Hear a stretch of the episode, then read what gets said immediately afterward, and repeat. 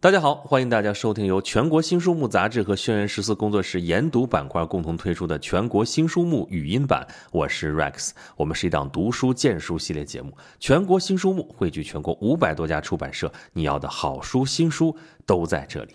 啊，我们今天介绍的一本书啊，其实是一套书啊，叫《汪曾祺别集》啊。汪曾祺先生啊，这是我们著名的作家。作品有小说、有散文、有戏剧。那么这一部《汪曾祺别集》呢，一共有二十卷，大约两百万字啊，包含了小说、散文、剧作、诗歌、书信等等等等，每一卷都各有独立的主题，最后是汇成了这一部煌煌巨著啊。那么本书的编者、主编是汪朗先生，这就是汪曾祺先生的长子。汪朗先生曾经担任过《经济日报》的国际部主任，也是一位作家、美食家、资深媒体人。那么，汪曾祺先生的作品啊，在这个《汪曾祺别集》里面有很多啊，我们就不在这儿一一介绍了。而关于汪曾祺先生本人呢，要想理解他和他的创作特质的话，有一段经历是不得不提的，就是汪曾祺在云南。更准确来说的话，主要是在昆明，他在那儿住过七年啊，是从一九三九年到一九四六年，而这七年当中的大半时间，他是在西南联大的校园当中度过的。啊，汪曾祺先生回忆西南联大的文字非常的多啊，他对联大的情感是非常之深。但是非常有意思的是，他居然都没有拿到西南联大的毕业证哎，因为当时是战时嘛，就抗日战争期间啊，当时有规定说大学毕业生必须为军队服务，那他就被安排去给飞虎队当翻译。本来这是件好事情啊，他也不是不想去，但他最后就没去，为什么呢？就因为他当年找不出一条没有破洞的裤子，他实在是不好意思去报道啊。那就因为这个，他毕业证也没拿到。所以严格来说，他只是西南联大的肄业生啊。可是这却一点都没有损害汪曾祺对于母校的感情。那西南联大嘛，我们知道，抗战期间北大、清华、南开三所大学联合成立，八年时间啊。学校的这个设备啊、条件，那当然没有办法跟和平时期相比了哈。那教授、学生生活也都很清贫，都很困苦，但是却人才辈出。有人甚至认为，联大八年出的人才比北大、清华、南开三十年出的人才都多。为什么呢？汪曾祺的回答就是自由。你看汪曾祺的回忆啊，西南联大真的是一个怪人怪事、空前集中的地方啊。有什么怪人呢？有绰号叫“二十年目睹之怪现状”的同学啊，你看这绰号那么老长哈。有在敌人炸弹来袭的时候留守学校就为了炖冰糖莲子的怪人。有打着无锡腔把词念一遍就算讲解完毕的先生。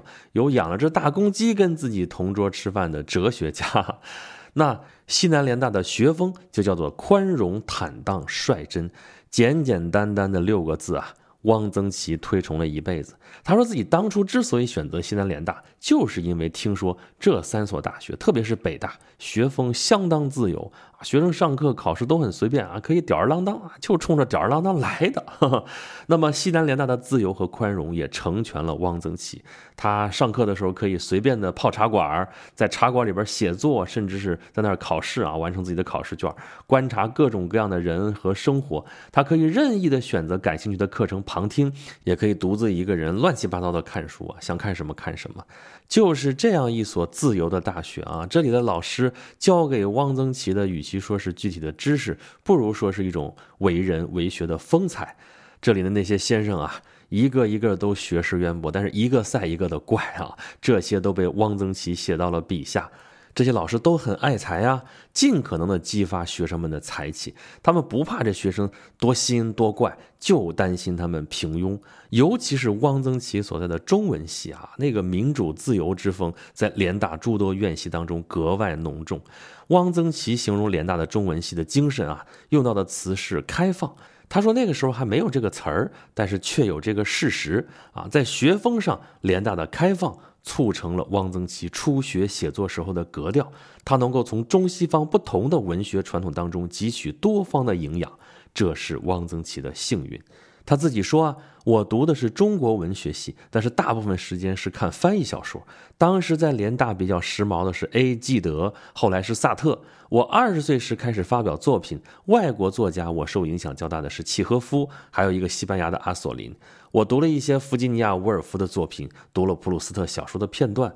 我的小说有一个时期明显受了意识流方法的影响，也就是说，在他初学写作那个时期，他的作品明显是受到西方文艺思潮的影响，实验意味非常的浓厚。其实不只是他呀，他那老师那一辈的作家，在西南联大这样开放的校园文化当中，也都在经历着写作生涯的转型。比如说诗人冯至，比如说小说家沈从文，比如说诗人卞之琳。也就是说啊。不管是成熟作家的转型，还是初学写作者的实验啊，都在这样一个文化氛围、文化信息非常开放的这么一个环境当中，获得了很自由的发展。那西南联大就为他们提供了这么一个空间。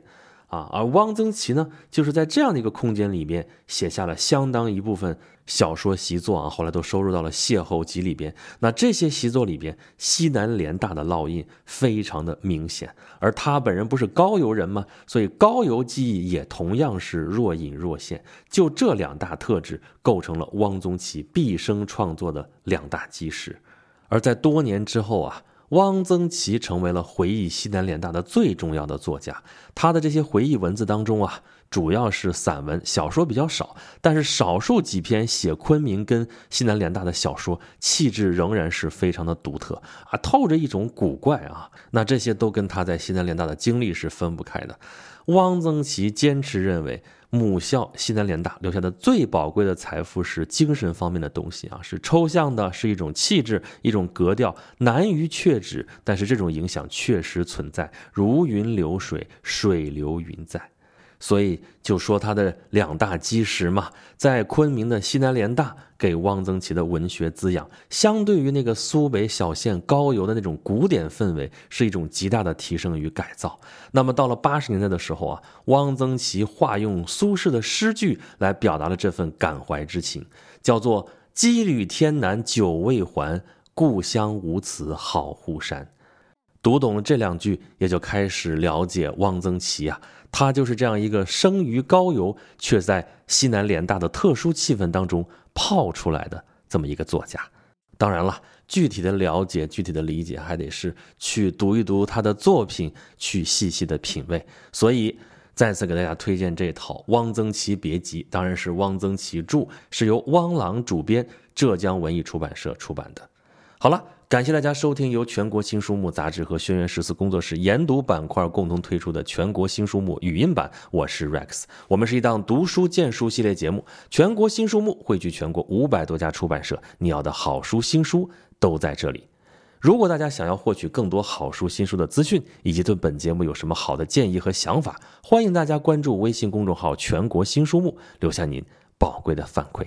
那么这期节目就是这样，咱们下期再见。